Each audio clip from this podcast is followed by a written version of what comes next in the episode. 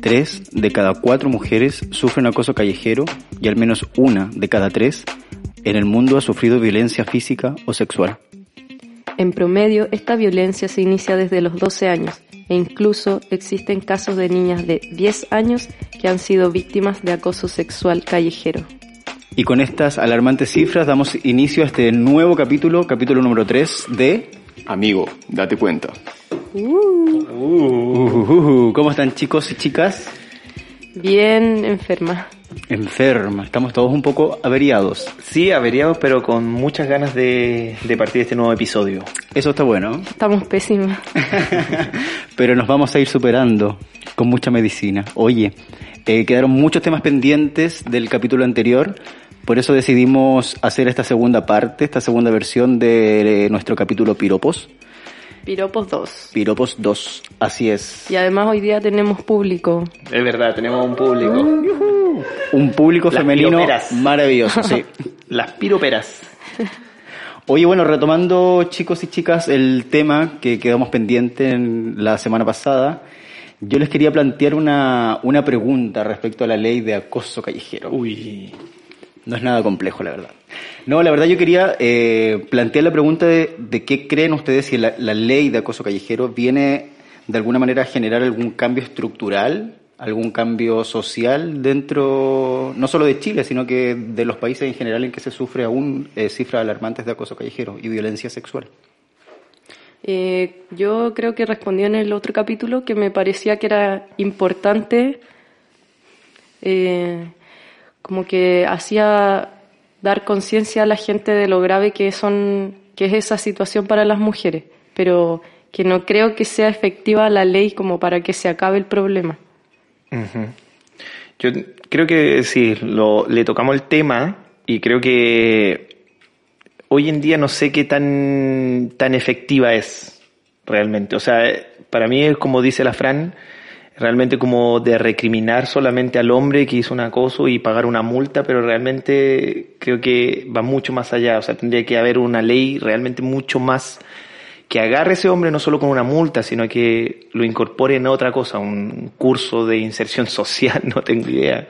Yo creo que respecto a eso, res, eh, resulta a nivel judicial en general creo que las leyes tienden solo a castigar un delito que se comete mm. en algún determinado momento, pero no viene a reparar, por ejemplo, la víctima, no existe una red de apoyo, en, sobre todo en los casos de violencia sexual hacia las mujeres. Y además que la ley no es preventiva, como que no, no educa a las personas a no hacer esos, esos actos. Siempre es de castigo, cuando ya pasó. Igual yo tengo una pregunta, ¿cuándo se hace realmente efectivo, un ejemplo, si una mujer va en la calle y recibe un acoso, ¿cómo denuncia eso? O sea, si es en el momento, ¿cómo se denuncia? Es eh, complejo porque necesitas de partida pruebas. Entonces, por ejemplo, si vas por la calle, un tipo te dice un piropo, no sé, obsceno, qué sé yo, te violenta sexualmente, tú tienes que ir a hacer la denuncia, pero para hacer la denuncia... Hay que, hay que ir con una... Eh, Go, GoPro. O con testigos. Claro. Y grabar todo el, todo el trayecto. Entonces, ahí creo que se produce también una problemática respecto a, a, a, que la mujer finalmente, no sé si todas eh, terminan en una denuncia formal, porque se entiende que en el camino muchas de estas denuncias quedan ahí en el fondo, porque si no tienes pruebas para demostrar que tuviste una especie de acoso o, te violentaron en la calle, te quedas un poco a, manos cruzadas y no hay un sistema legal en el fondo que te, que te amparen en una situación así. Claro. Yo acá estuve averiguando que aquí en Alemania eh, las leyes más estrictas en cuanto a violencia de género. Y de hecho hay un departamento que se especializa en esos casos de acoso. Eh, y también hay varias entidades que brindan apoyo, asesoría a mujeres. Eh, incluso si una se siente como en situación de vulnerabilidad, puede ir a esas redes de apoyo, que existen varias. Es interesante abordar desde ese lugar que tú dices la problemática, porque finalmente termina siendo un problema social. Eh, y lo que hace la, la, justicia putativa, como se llama, es solo el castigo. Entonces, eh, generar estos espacios, también existen protocolos acá en Alemania respecto a cómo relacionarte con tus compañeras de trabajo, donde se resguarda completamente la integridad física de, las mujeres, o sea, no está permitido una mayor aproximación hacia tus compañeros de trabajo, no puedes tocarlas. Existe todo un protocolo que viene un poco a, a modificar una conducta que en nuestro caso en Chile está súper eh, radicada en, en, la sociedad y, que es transversal a cualquier eh, disidencia sexual, heterosexuales, o sea, todos siento que en algún punto hemos tenido alguna algún grado de, de machismo súper inserto en nuestro pensar y actuar. O sea, como en teoría podríamos decir que más que tener una ley de, de, acoso debiésemos insertar reglas o un programa de, de convivencia, de convivencia de exactamente. respeto mutuo.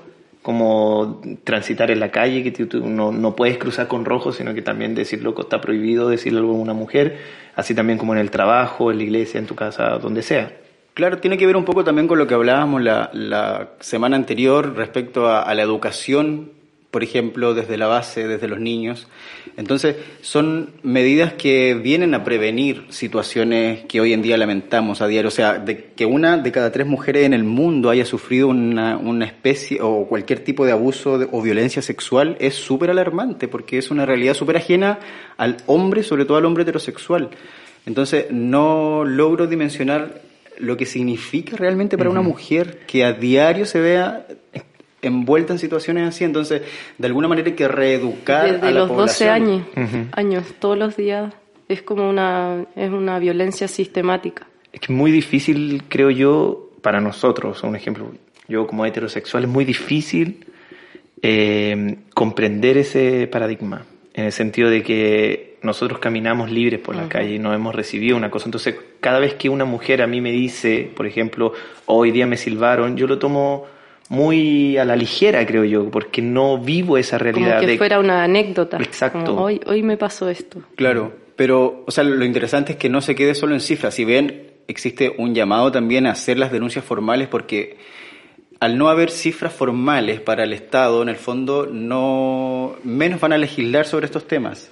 Entonces es necesario, pero también creo que es mucho más necesario lo que tú dices, como lograr tener conciencia de que existe un problema. Por ejemplo, si tú bien no te puedes sentir eh, realmente identificado con lo que le pasa a una mujer, porque es obvio, no, no, no te pasa a ti, no me pasa a mí, pero podemos empatizar y generar estos espacios de diálogo, de, de abrir y romper también los paradigmas, romper con, con las conductas que todos nos vemos envueltos. O sea, por ejemplo, la semana pasada, en mi caso particular hice una broma con respecto a tu amigo del que contabas la experiencia del, del camarín, del trípode. Entonces, claro, hago una broma que me sale súper espontáneamente respecto a que ya dame el número de tu amigo, qué sé yo. Pero... Fuiste muy machista. Totalmente, porque ese es lo, lo interesante. Fuiste un acosador. Y lo heavy, que el, que el machismo finalmente es súper transversal. Yo que me considero una persona en vía de deconstrucción y con un camino bastante recorrido, eh, igual me encuentro con estas situaciones que una amiga me hizo, me hizo darme cuenta, que me dice el comentario, y claro, desde una cosificación también del hombre, de una sexualización, entonces son conductas que realmente tenemos que, que comprender y hacer el clic y el cambio. Que ese punto también quería llegar con respecto al tema de qué, qué tan viable puede ser ese cambio, en el sentido de que eh, si una mujer quiere hacer una denuncia y necesita pruebas, y si no tiene esas pruebas no puede ejercer esa denuncia, al fin y al cabo de qué números podemos llegar a hablar y de cómo podemos solucionar ese, ese, ese tema. ¿Quién, quién, ¿Quién realmente valida eso si yo al mismo tiempo estoy diciendo que una amiga me dice, hoy me silbaron y yo lo tomo como una anécdota? O sea, no, no pasa a ser más allá. ¿Ese es un trabajo realmente que tenemos que hacer nosotros como ciudadanos? ¿O es algo que tenemos que implementar realmente desde la base del niño, de la, base de la educación? De, ¿Cómo? Yo siempre he pensado que digo que la mejor solución hoy en día, una cosa rápida, para, para poder cambiar esto, es que nosotros entre hombres nos cuestionemos este, este tipo de cosas. Que no es, no es una anécdota, sino que realmente es un acoso no lo entendemos porque no vivimos esa realidad. pero tenemos que ponernos un poco desde el otro lado. Y creo que es la única forma de empezar a cambiar y entender ese problema. Yo estoy totalmente de acuerdo contigo porque siento que el hombre necesariamente, el hombre cis, hetero y normado por esta sociedad patriarcal, es el que debe cuestionarse eh, e interpelarse entre ellos. O sea, si tú ya comprendiste que, que, es una mala práctica, tienes que hacer el ejercicio de con tus pares, amigos, eh, plantear el tema. O sea, ya tiene que ser un tema de debate de, de, entre hombres. Escuchaba a una mujer feminista que hablaba que el feminismo eh, tenía que ir a la par con el camino que tiene que hacer el hombre, pero en forma paralela. En el fondo, el feminismo no puede venir a, viene a poner en la mesa un, un, gran problema en este caso que es el acoso callejero, pero el que tiene que hacer el trabajo en sí, para mí también es el hombre y, debemos generar también en comunidad espacios para conversar estos temas también, porque si no, de eso se trata también, la deconstrucción para mí tiene que ser eh, colectiva. Y también... Eh dejar de culpar siempre a la víctima, como decir, ¿y por qué andaba sola esa hora? ¿O por qué andaba con esa ropa provocativa? No sé. Me acuerdo cuando adolescente, eh, para ir al colegio, a veces tenía que pasar por algunas construcciones y era como, no sé, prefiero pasar por un puente en un volcán que pasar por esta calle con, con todos esos tipos. Y además yo era otaku, o sea, qué menos provocador que una persona otaku. Iba con un polerón con gorro, entonces ya no es ni la ropa, nada. Es mi castigo es ser mujer. Mm.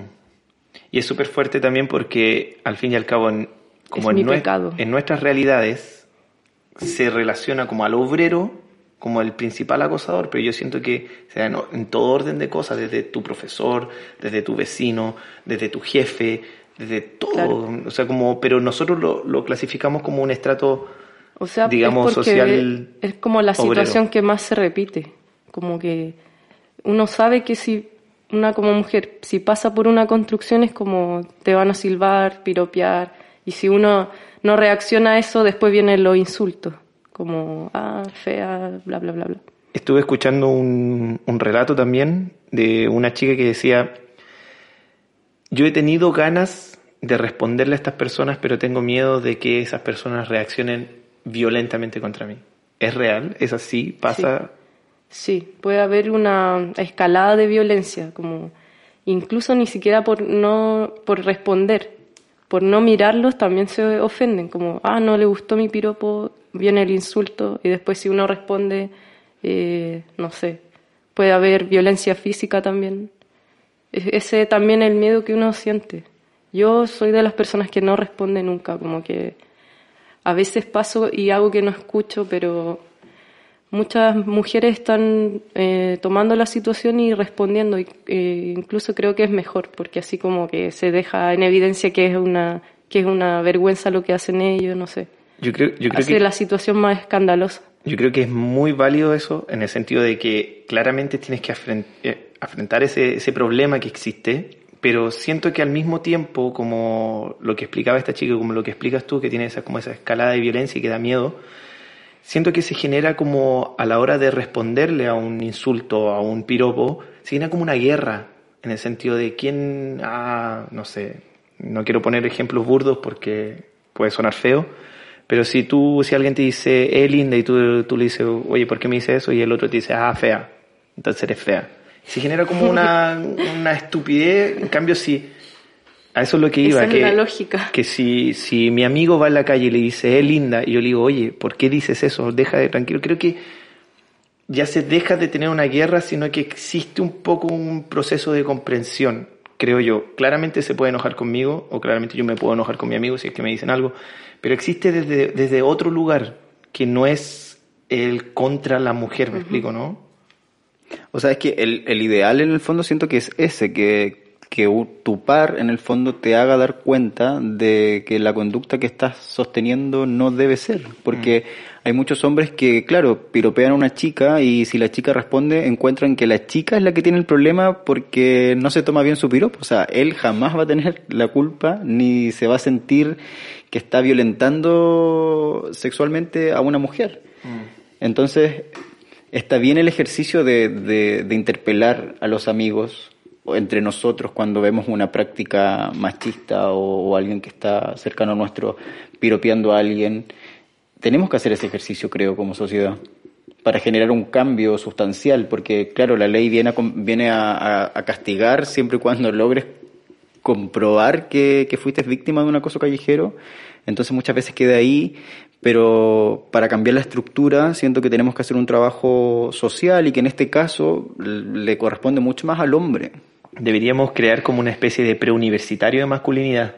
rompiendo tal cual más la masculinidad heteropatriarcal. Si, si existiese eso, yo creo que también se, existirían espacios como de reflexión masculina, en el sentido, pero, y que sean todos bienvenidos, no solamente los hombres. Claramente el hombre tiene que tener un espacio de reflexión entre hombres, pero también sería bonito tener un espacio donde venga gente a exponer y que los hombres podamos comprender, o sea, heterosexuales, no solo todos son, serio, no quiero... Se están haciendo cosas hoy en día. En México conozco unos chicos que hace muchísimos años se están juntando todas las semanas a hablar de masculinidades, en Argentina también. En Chile tengo entendido que igual se están dando algunas instancias y eso es interesante igual porque hasta ahora no, no había pasado. Y también existe un, un temor, yo siento ahora, por, por las famosas funas, Scratches. los scratches, pero en nuestro país las conocemos como funas. ¿Y saben ustedes de dónde viene la palabra funa? No. Ah, no, no saben. Yo me enteré hace poco, la verdad, me enteré ayer. ¿De dónde viene? Viene del mapudungún y significa podrido. ¿En serio? Sí, y bueno, lo interesante es que las funas en Chile al menos nacen desde un contexto totalmente distinto al que conocemos hoy en día las funas respecto a casos de violencia sexual.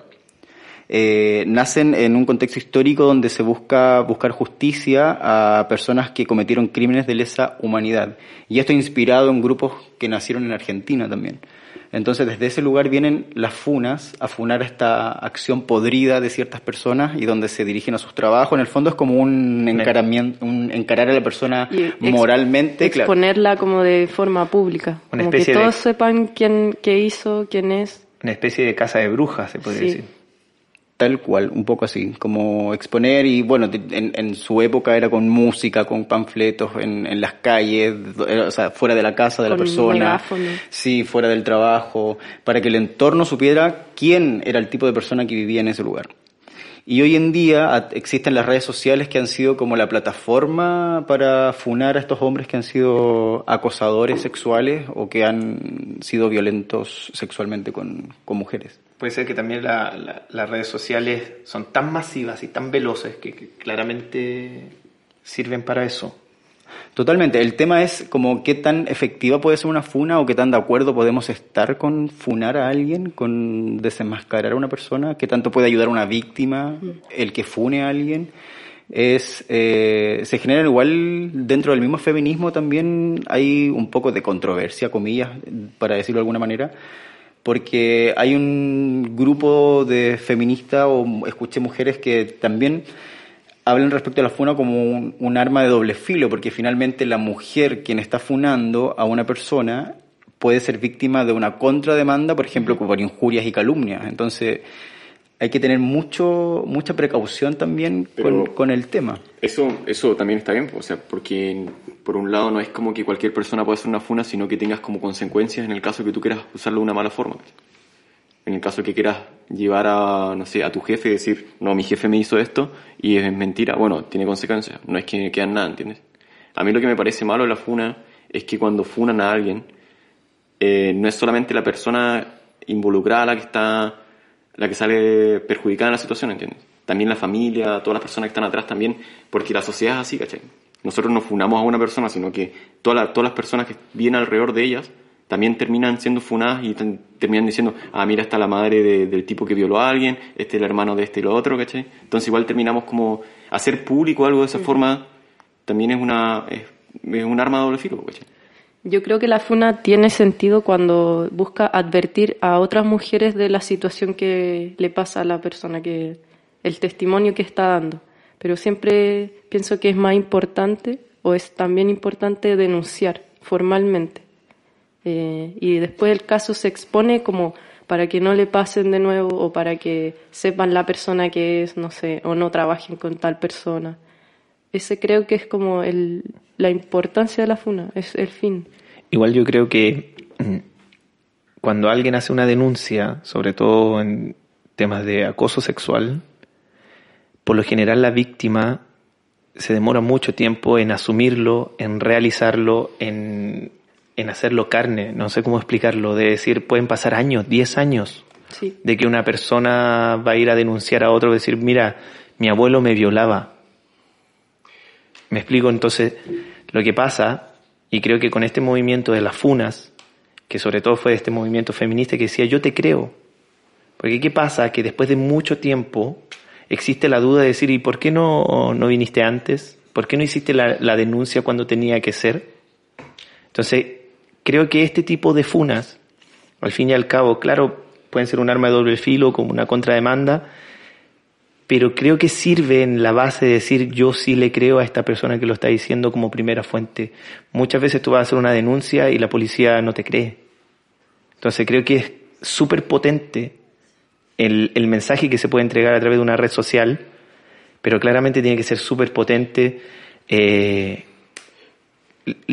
lo, que sea concreto realmente, que la persona que tú estás denunciando realmente haya generado abuso. Y eso es triste porque en todas las personas genera un poco de, de si será verdad o no. A eso, a eso es lo que voy, porque que tiene que ser una, un ente formal el que haga la, el, el proceso, no, no una red social, ¿entiendes? Porque cuando lo hace una red social ya involucras a tanta gente que involucra a mucha gente que está que no tiene nada que ver con eso, ¿entiendes? Los padres, la familia y cosas así.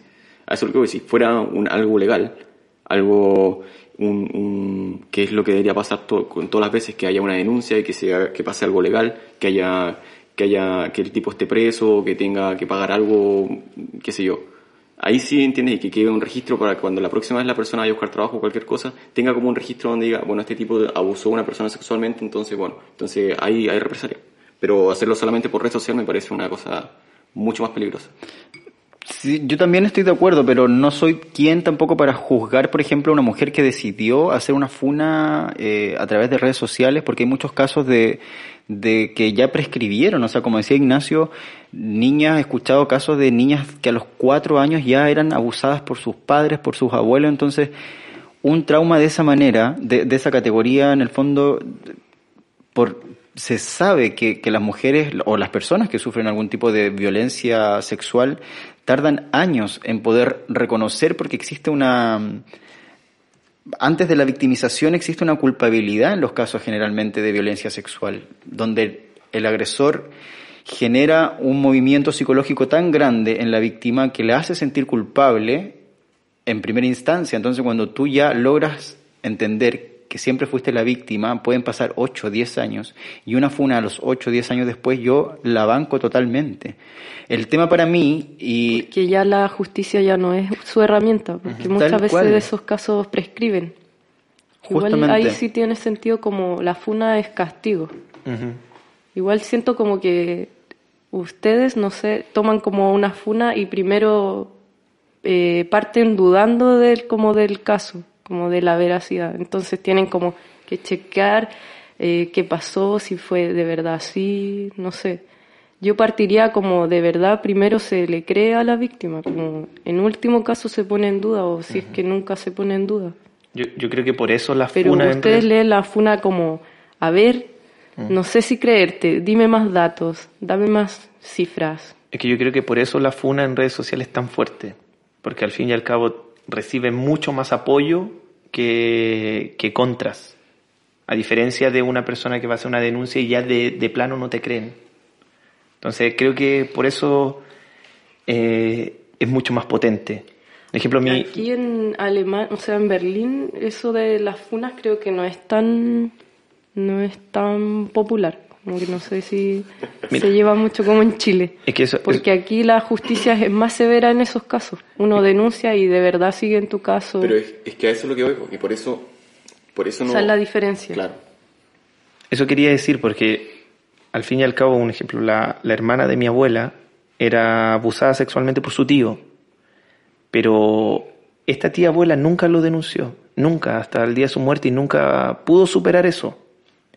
Luego me entero de una amiga acá en Alemania que su mamá también era abusada por un tío. de ella alemán.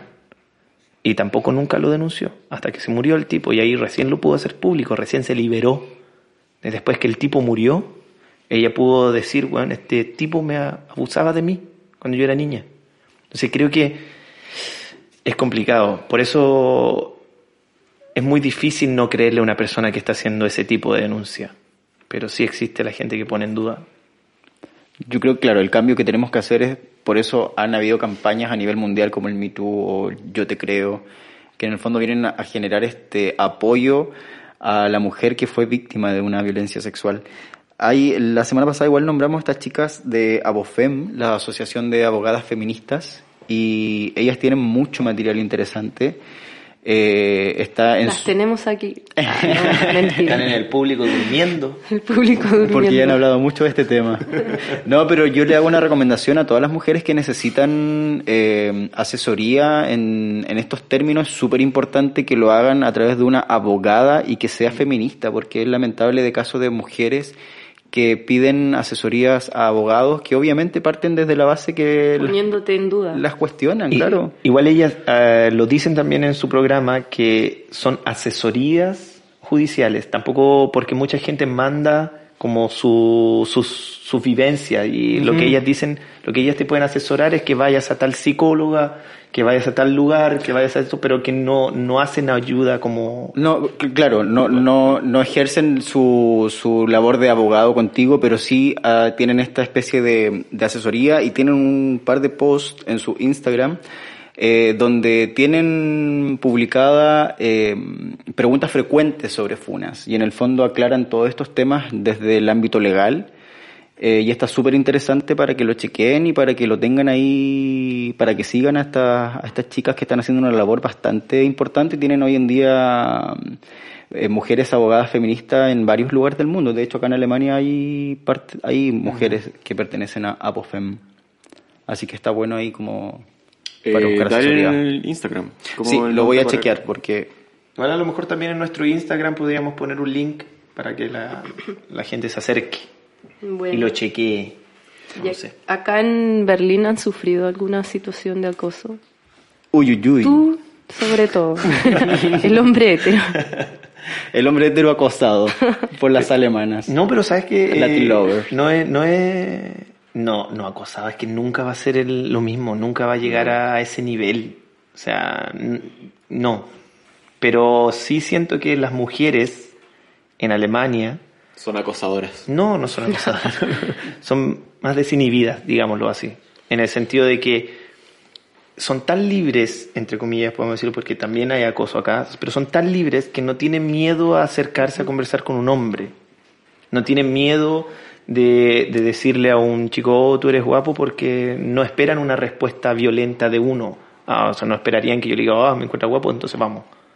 No, como que lo, lo, lo tienen mucho más naturalizado y siento que, que los hombres alemanes, dentro de lo que yo he visto, porque puedo estar muy equivocado, eh, son poco de, de, de decir cosas en la calle a las mujeres, son poco de darle como importancia al físico de la mujer, como- son más... A mí nunca, del tiempo que llevo acá, no me ha pasado nada grave. No me, no me han dicho piropo. Quizás estoy fea. no. Eh, es que acá creo que no es común. Eh, Pero me siento más segura saliendo de noche.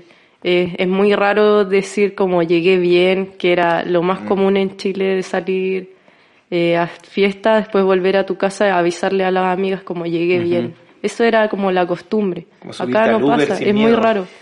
Acá como que le dije la otra vez a una amiga como, avísame si llegaste bien y fue como, ¿por qué?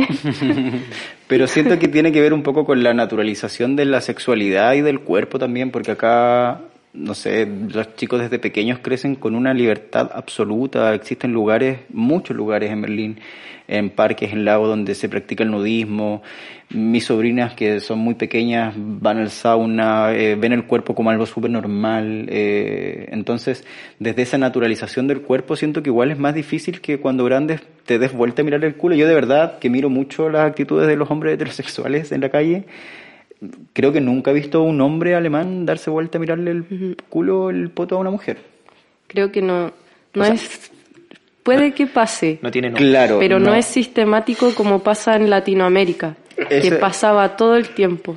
Claro, si no- Todos los días yo recibía algún tipo de acoso, no sé, situaciones así, pero acá es como, he escuchado anécdotas, como a una conocida le pasó que en un bar eh, sufrió un acoso sexual que era que la, la tocaron directamente, al tratar de responder el tipo salió corriendo.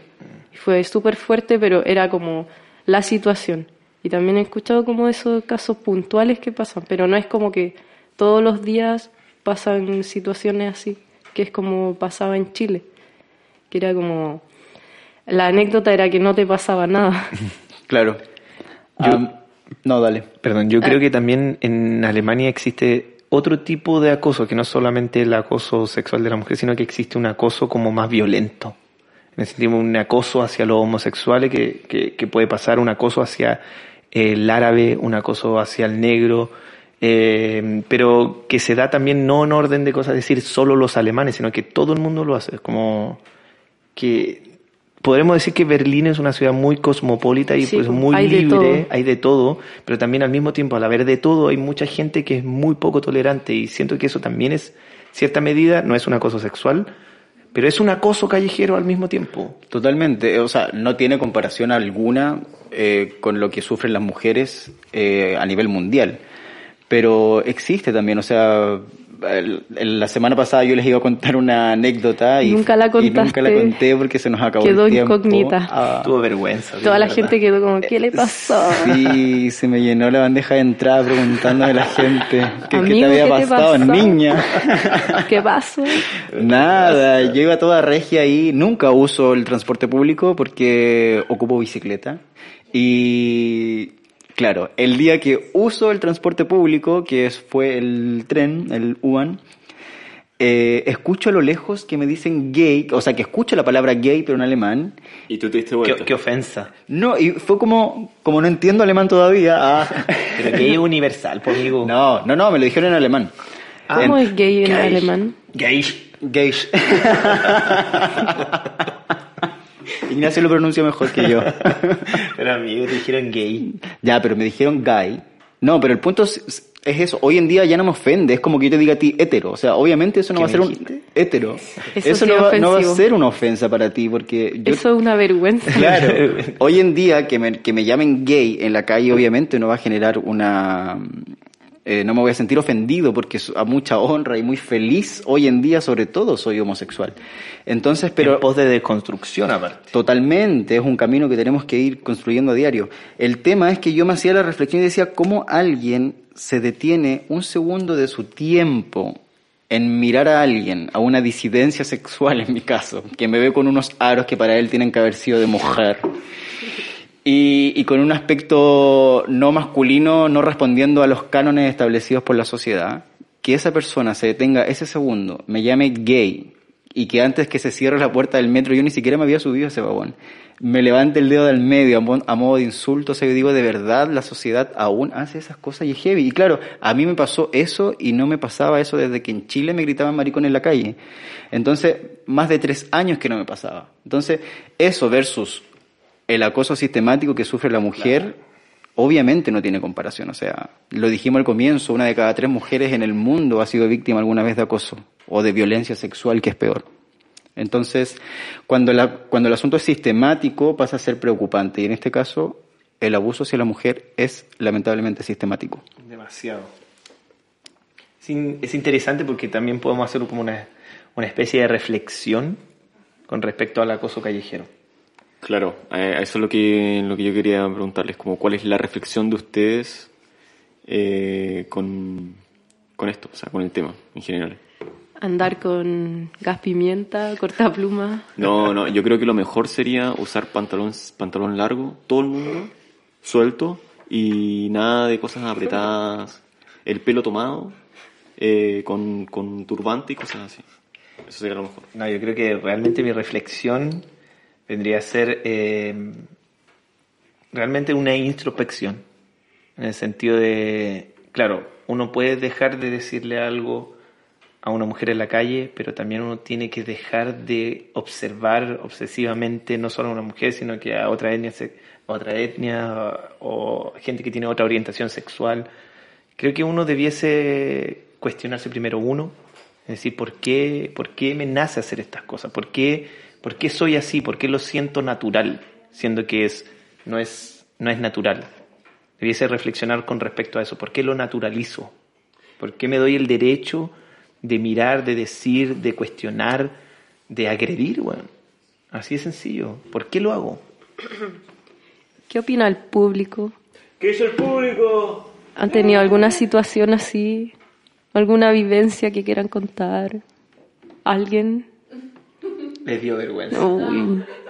Ahí tomando mate. Y les pagamos, es decir, lo peor es que lo peor de Tenemos todo, les público pagamos, pagado. claro. le pagamos un bolo de 5 Váyanse. euros. Le pagamos un Chocman y un capo. Claro, Váyanse. vinieron para no decir nada. Increíble.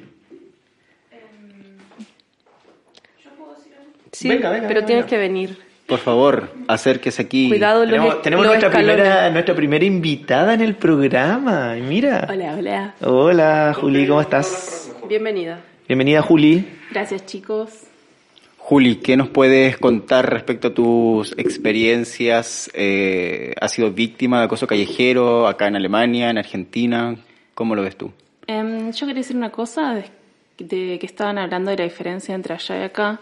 Y a mí lo que me pasó cuando llegué a Alemania es que no podía creer que en un club los chicos como que no me vengan a sacar a bailar. Es como que estamos muy acostumbrados en Argentina a que vas a cualquier lugar y se te tira encima. Y acá es como, ¿qué pasa? Es como, ¿estoy mal yo qué onda? fea. Es eso, o sea, es como un shock, es una diferencia gigante. En cambio, la diferencia, un ejemplo para un hombre heterosexual, es la inversa. Por ejemplo, uno va a un Sí, club claro. y chicas quieren bailar contigo y dices, "Oh, soy Brad Pitt hoy día. Claro. Me siento un. Latin lover. Un Latin lover, exacto. Es muy raro. Yo siento que acá en Berlín como que la gente respeta harto el espacio, es como más consciente, más respetuosa. Oye, mira, aprovechando que tenemos una invitada, podríamos hacerle una pregunta. ¿Tú has sufrido acoso sexual aquí en Berlín? Sí. Carajo. No, no, no, no, no. Y hoy Pero es que- mi novio, Eric. Pero, ¿qué- ¿a qué nivel? O sea, si, si nos puedes un poco contar Sí. o si, si no puedes o no quieres, no pasa nada. Em, hubo un- una cosa que me pasó que fue bastante grave, que incluyó drogas em, y terminé en hospital. Así que como fue lo peor que me pasó en mi vida. Y fue acá en Berlín. Pero también estaba recién llegada y como muy inocente, muy joven. O sea, obviamente no fue mi culpa, ¿no? Pero eh, ahora tengo, tomo otras precauciones también.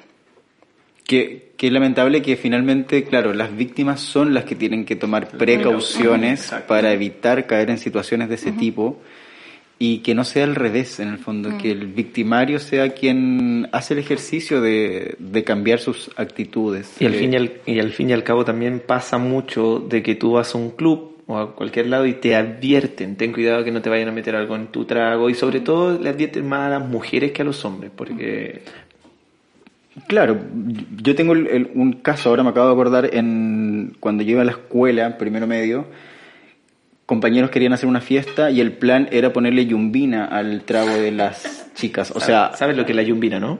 No, es O sea, me un... No, no se le da a los caballos, ¿o no? A yeguas. Entonces lo como que... un estimulante sexual. Sexual, claro. Entonces lo que hace es que te, te, te erotizas y te calientas, como se dice vulgarmente, y, y ese era el plan de chicos, te estoy hablando en primero medio, uno tiene cuánto, 14 años, 15 con suerte. Entonces es heavy porque desde ese lugar está súper eh, normalizado y naturalizado entre los pares hacer algo así. Yo en esa época ya medio venía sabiendo que con las chicas no me pasaba nada, entonces siempre me causó demasiada esa, ese episodio. Finalmente yo ni siquiera, mi madre no me dejó ni ir a esa fiesta, pero no, bueno. al parecer no lo pudieron hacer. Pero es alarmante, la verdad, que, que ocurran cosas así a esa edad. Entonces me imagino a los 18, 20, 25, o sea, obviamente el asunto es peor. Y es como una cultura de seducción que siempre he escuchado como, ah, viene la mina que te gusta, cúrala, no sé. Como que esa pareciera ser la táctica de siempre, como que siempre he escuchado eso, como que tome harto, como que eh, no tenga decisiones propias sobre su cuerpo. Es un cuestionamiento, sí, Es que hoy en muy día fuerte. sí, se viene, yo lo vengo escuchando harto respecto a mantener relaciones sexuales con mujeres que están borrachas, que finalmente termina siendo una violación. O sea, claro, la mujer Es no pone resistencia porque está borracha, pero lo que está haciendo es violarte a una persona que no te dio su consentimiento y es realmente alarmante. O sea, No, él viene de mucho, o sea, no estoy diciendo que viol- violar a una chica sea una tradición, pero viene de mucho antes, en el sentido de que cuando tú cumples la mayoría de edad o cumples 15 años, muchos de los padres, yo no estoy diciendo que ese sea mi caso, pero he escuchado de amigos argentinos también que lo hacían, que los papás le pagaban para ir a un prostíbulo y tener su iniciación sexual con una prostituta. Sí, es muy común eso. Entonces lo que pasa es que la imagen del chico que tiene en la cabeza es como de, de posesiones, como que desde ese punto claramente todas las mujeres de aquí en adelante son medias putas para él, creo yo. Y que la prostitución para mí no, no es un problema, no está mal, pero socialmente visto está mal. Como que del hombre tiene que hacer esto, el hombre tiene que iniciarse con una mujer experimentada, el hombre entonces siempre el hombre está en la búsqueda. Mi mamá decía una cosa muy cierta, la mujer cuando, cuando quiere y el hombre cuando puede. Entonces cuando el hombre dice el hombre cuando puede, quiere aprovecharse todas las mínimas oportunidades que pueda llegar a tener y en ese sentido se transforma en una violencia. Porque quiere satisfacer su necesidad de cualquier forma. Muy animalesca. Esa es mi reflexión. Muy bien. Juli, perdón, Juli, eh, ¿te gustaría hacer como una especie de pequeña reflexión con lo que te pasó, con lo que tú viviste? ¿Te gustaría, no sé, decir algo, experimentar algo? ¿Qué fue, qué, qué es lo que hoy en día vives con eso, no vives con eso? Una pequeña reflexión de lo que tú nos quieras contar. Em, no, o sea, lo que me hizo es ser mucho más cuidadosa eh, y también decir a mis amigas que tengan cuidado y como que en Berlín también pasa, chicas, no, es, no estamos en... eh, o sea, pasan cosas igual, obvio que no tanto como en Latinoamérica seguramente, pero igual pasa. ¿Y tienes los mismos resguardos que tenías en Argentina en comparación a acá a Berlín Em, al salir? Bueno, la verdad es que en Argentina uno va con miedo a todos lados y yo siempre que volvía de la facultad, por ejemplo, era de noche y tenía que caminar tres, cuatro cuadras cagada de miedo, mirando para atrás todo el tiempo. Eso acá no, no lo tengo, la verdad. Que, que aparte también en, en Sudamérica creo que, que el miedo de salir no solo radica en como en el acoso, sino en que, en que te pueden robar y en ese que te pueden robar, te pueden violar, en que ese te, Te pueden pueden violar, te pueden pueden matar. matar. Exacto. Es, sí. Es realmente preocupante la verdad. Por eso yo siento que es muy importante generar estos espacios y, y invitar al hombre, a los hombres, Como que amigos. esa es su responsabilidad ahora, Claro, más sí. que adherir a ir a la marcha feminista, ponerse el pañuelito verde, como Claro. Mira, no es no es su misión. Yo lo he dicho muchas veces, de hecho tuve una discusión con una chica feminista que estaba haciendo un doctorado, ella venía de Estados Unidos y vino a hacer un doctorado acá a Berlín sobre el feminismo. Y yo un día le dije que yo no era feminista y ella como inmediatamente estudia eso, le interesó y me dijo, a ver, machito, explícame, ¿por qué no eres feminista? Y yo le decía que me es casi imposible ser feminista porque no he vivido la experiencia de una mujer, yo no soy mujer, pero estoy tapada y le dije que es como estoy soy parte de su lucha, pero no me quiero hacer cargo de su lucha, me explico porque es una lucha diversa la que el hombre tiene que hacer. Una lucha completamente entre nosotros.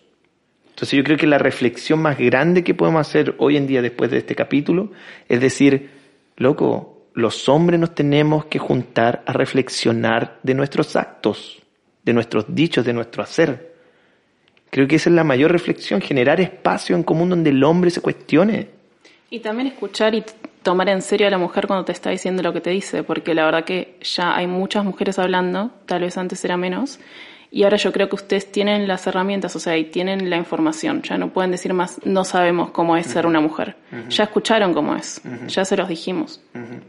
Igual me da risa un poco como que tengan que hacer como talleres y todas esas cosas de masculinidad para aprender un poco de sentido común. Me da mucha risa que como que tengan empatía solo porque piensan en su mamá que es mujer o tienen hijas o hermanas para entender que una mujer es otro ser humano. ¿Qué dijiste, mi amor? Es que, es que ahí vas a, ahí vas al tema de que si nosotros no reflexionamos, como te decían, porque no lo vivimos, es muy difícil hacerlo carne, es muy difícil entenderlo. Entonces tiene que, tiene que ser desde la base de la reflexión entre pares. ¿Me explico lo que quiero decir? Claro, o sea, el trabajo realmente tiene que ser ahora de ustedes. O sea, las mujeres ya hicieron... En su grupo de WhatsApp de Sí, hombres. tal cual. Dejar de mandar fotos de mierda, hablar estupideces. Por lo general, claro, entre tus amigos uno hace broma, pero a veces llegan a hacer broma. Por ejemplo, hoy yo tuve un problema con una amiga. Hoy.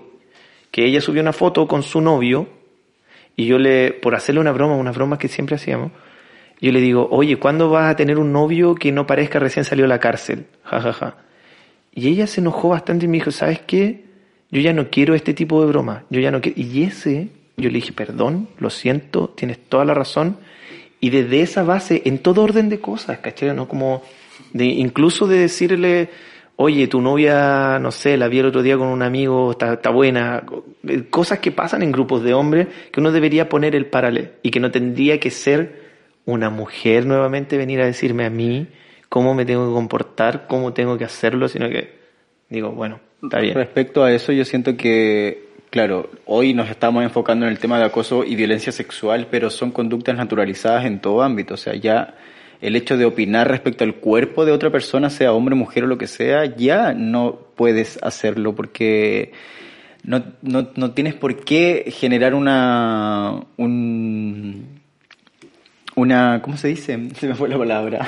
Opinión. una opinión respecto a la otra persona. Y desde ese lugar, quizás por eso tu amiga se sintió ofendida, porque estás generando una opinión respecto a su pareja. Que no me corresponde. y que no te corresponde, apariencia. pero Claro. si, claro, si alguien no te lo hace entender, no te lo dice en el momento, lo sigues naturalizando y lo sigues realizando. Entonces, por eso insisto en la colectividad de la deconstrucción, porque al final todos en algún punto caemos en, en situaciones así.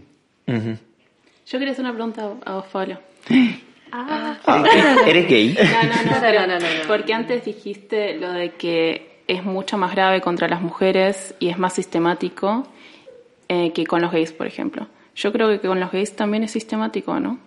Totalmente, pero yo ponía el caso de, de que lo que me sucedió me pasó en Berlín, que llevo tres años viviendo en Berlín y me ha sucedido una vez. Entonces, versus, o sea, es mi experiencia que fue una vez en tres años versus una mujer, una de cada tres mujeres en el mundo que ha sido, que ha sido violentada, obviamente genera una diferencia y, y cuando es sistemático es mucho más grave. En Chile también existe eh, un abuso sistemático hacia las disidencias sexuales. O sea, yo tuve varias experiencias de violencia en la calle, caminando con mi pareja, ni siquiera de la mano, incluso con golpes. Entonces, me gritaron muchas veces maricón en la calle. Y, y sí, fue... A mí también. Y es lamentable. A mí también, aunque no lo crean. Y es lamentable, o sea, yo también evité camino oscuro, yo también evité salir de noche a la calle, yo también le tenía que avisar a mis amigos cuando, cuando llegaba a casa, me tenían que ir a dejar muchas veces a casa. Las últimas, ahora que voy a Chile, o sea, si voy a carretear, si voy a bailar, existen ahora estos Uber que te pasan a buscar a la casa y te dejan en el lugar, o sea, tomando resguardos siempre, con la llave en la mano antes de entrar a mi casa. Esas cosas yo las viví toda mi vida. Yo empecé a vivir tranquilo cuando llegué a vivir a Berlín, pero en Chile yo no había día que no saliera a la calle con miedo de que alguien me gritara maricón o alguien me pegara. Y es tan loco, eh, es tan así, que yo podría decir que como amigo de Pablo yo también lo viví. En el sentido de que cualquier cosa, un ejemplo, mis propios amigos, si yo tengo un amigo gay, pensaban que yo soy gay. Como es tan básico el pensar del hombre, que también cuando íbamos en la calle, en cualquier lado, ah, maricones, como que si realmente eso estuviese mal. Me explico, como que ahí sí yo puedo decir, yo experimenté también una especie de, de, acoso, que al fin y al cabo me generaba rabia, pero no hacía nada con, con respecto a eso. O sea, un ejemplo, ¿qué era lo que yo intentaba hacer? Agarrarme a, a pelear con la gente que estaba en la calle y no servía de nada. Al contrario, ag- agravaba la falta, porque ¿qué pasa si agreden a Pablo? ¿Qué pasa si me agreden a mí? Eh, es una violencia que va mucho más allá solo de la palabra. Creo que es algo que, que está como, como intrínseco en la sociedad latina, más que nada, porque es la- de, donde vinimos nosotros.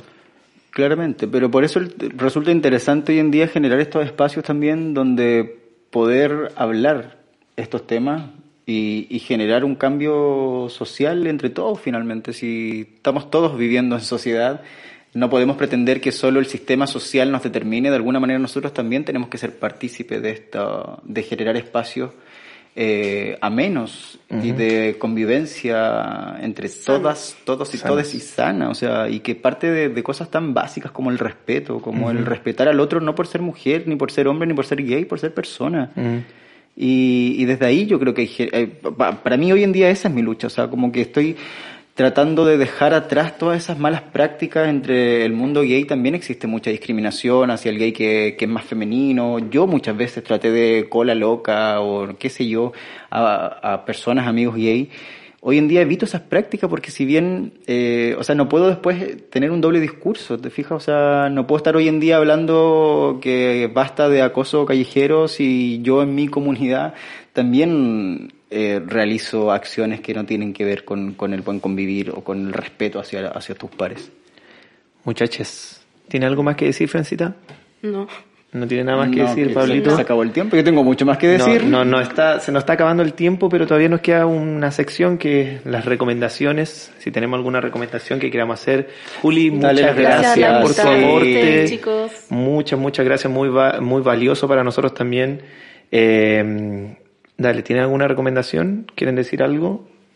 Creo que tú tienes una recomendación. Yo tengo una recomendación y Pablo también tiene una recomendación. La mía más que recomendación, antes de pasar a la recomendación, es des- dar el Instagram de Abofem, de la Asociación de Abogadas Feministas, que es AbofemCL. Las encuentran en Instagram. Y la vamos a subir en nuestras redes sociales también. Maravilloso. ¿Cuáles son nuestras redes sociales, Fran? Arroba amigo, date cuenta podcast. Muy bien. Bueno, Ahora sí. Ahora sí escuchamos. pasamos a las recomendaciones. Yo solamente tengo una recomendación de una obra de teatro griega muy antigua de Aristófanes que se llama Lisístrata.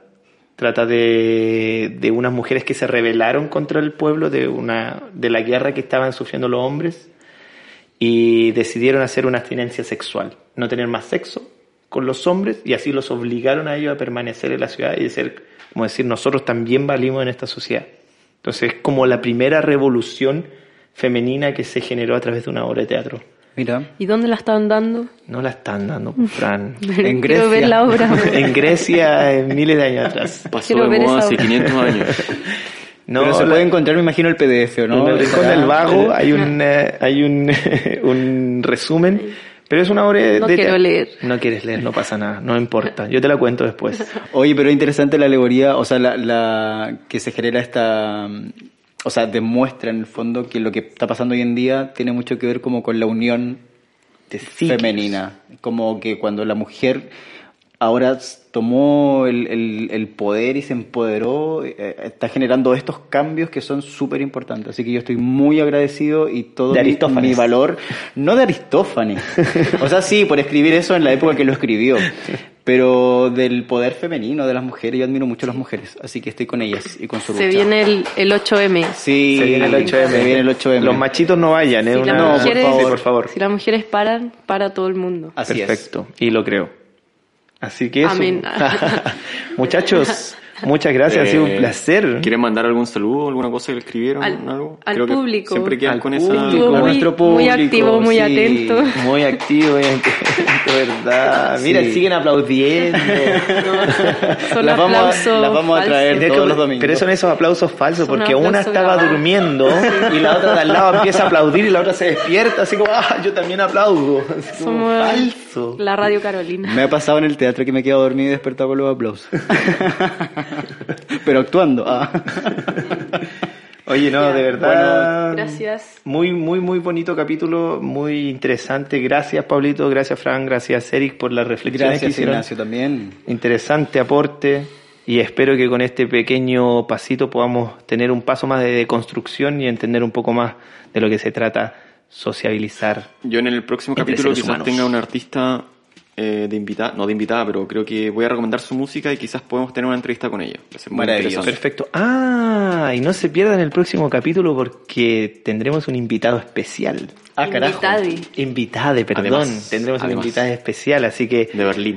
espero que les guste este capítulo y esperen con ansia también el próximo. Quiero mandar un saludo antes que cierres, Eric. No. A, uh, ¿A quién? Yo igual quiero, solo uno. Dale, dale, a dale, mi dale. amigo Mariano que me pidió que le mandara un, un saludo el capítulo pasado y se me olvidó. Oh, Dios mío, yo a la... a la Alianza Amarilla del octavo. Yo a la Mona, que me ha recomendado cosas que me, me ayudó también a deconstruirme la semana pasada. Y, Y- a la, perdón, y a la Clau también, que me ayudó mucho. Y a todos los que nos escribieron en Instagram también, muchas gracias por todas las críticas, los comentarios que nos hicieron. Todo sirve, todo aporta. Así que muchas gracias. Gracias. Chao, chao. Adiós. Chicos, y así despedimos un capítulo más de Amigo, date, date cuenta. cuenta. Chao, chao.